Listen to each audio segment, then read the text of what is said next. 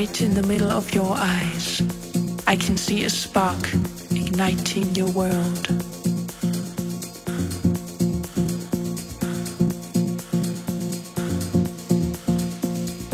Do you feel the vibration between your toes?